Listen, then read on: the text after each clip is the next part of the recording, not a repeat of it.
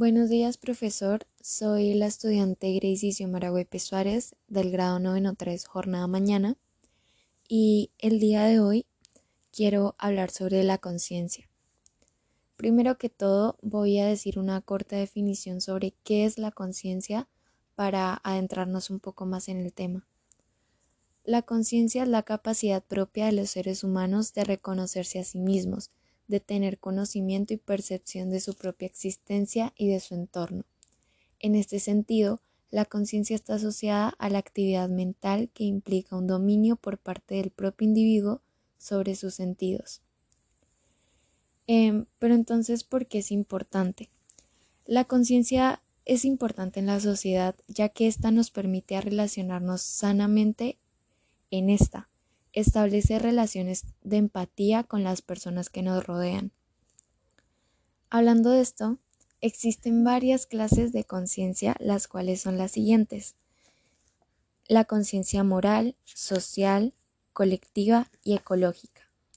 La conciencia moral es la capacidad del ser humano para reconocer y juzgar la bondad o malicia de las acciones propias o ajenas. La conciencia social nos hace entender cuáles son las necesidades del prójimo a fin de cooperar a través de distintas acciones sociales. La conciencia cívica o civil se refiere al reconocimiento de los valores morales, políticos, fundamentales y al sentido de pertenencia a un cuerpo político dentro del cual el, ciudadano debe alcanzar su libertad y felicidad. La conciencia colectiva eh, es básicamente un modo de obrar o sentir de una sociedad, es la sociedad la que al formarnos moralmente ha puesto en nosotros esos sentimientos que nos dictan tan imperiosamente nuestras conductas o que reaccionan con esa energía cuando nos negamos a cumplir sus órdenes.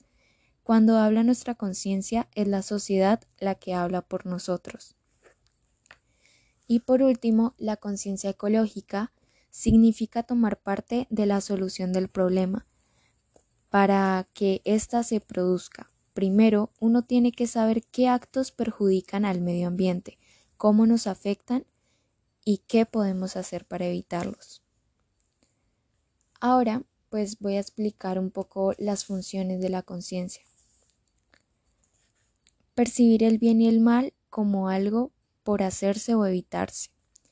Eh, un ejemplo que podemos dar es un joven invitado a ver una película pornográfica.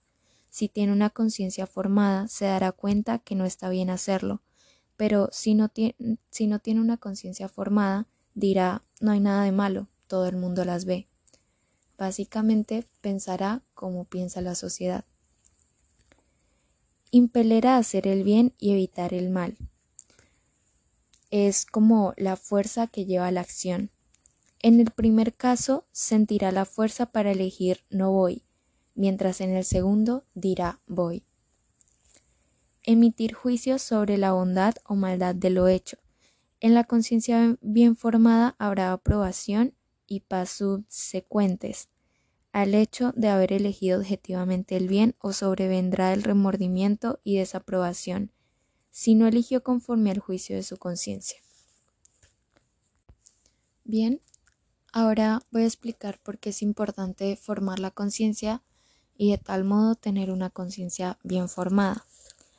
Porque a través de la formación de la conciencia se adquiere una conciencia recta y se puede llegar a ser personas justas, responsables, trabajadoras y exigentes con uno mismo. También porque una conciencia bien formada ayudará a rectificar rápidamente y emprender el camino del bien. La persona que forma su conciencia sabe dar a Dios lo que le pertenece, al igual que al prójimo. Es amante de la verdad y la practica, ama la justicia y detesta la iniquidad.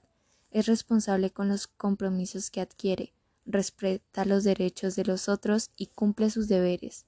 Es auténtico y vive la propia identidad.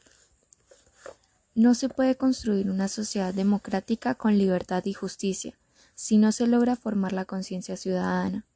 La formación de la conciencia moral es el elemento más importante en la maduración global de la persona. Formar la conciencia civil es fundamental para sentar las bases de una convivencia más humana. En conclusión, una conciencia formada rectamente garantiza la realización personal. En una conciencia deformada anida la doble moral, la mentira, la hipocresía, la injusticia y otros vicios que destruyen el propio ser personal. Por último, quiero agregar que la conciencia básicamente nos debe formar como personas, porque nos brindan el carácter necesario para alejarnos del mal y aliarnos al bien, de tal forma que nos construye como buenas personas en una sociedad mayoritariamente inconsciente, ya que la humanidad es perversa y dañina.